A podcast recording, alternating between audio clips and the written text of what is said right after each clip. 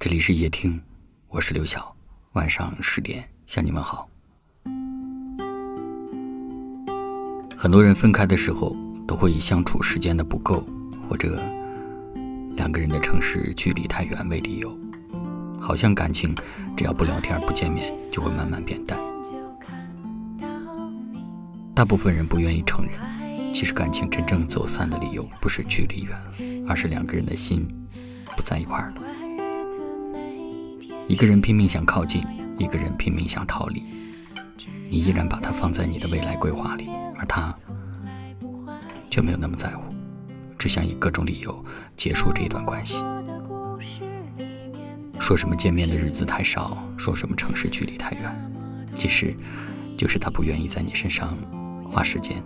想见你的人，翻山越岭也会来见你；想爱你的人，千万人反对。也会坚定去爱。如果你见过一个人爱你的样子，你就能够轻易的感受到他不爱你的时刻。大概是从他回微信的速度变慢了开始，他不再主动找你视频，也不再找你聊天，甚至连你的朋友圈也不再点赞了。他总说在忙，很累，有时间再说，但你心里隐隐约约的感觉到他变了。他没有那么重视你了，在感情里面，距离远了还可以追回来，但人心远了，怎么追都追不回来了。往后，你对我好，我便对你好；你若冷淡，那我也不再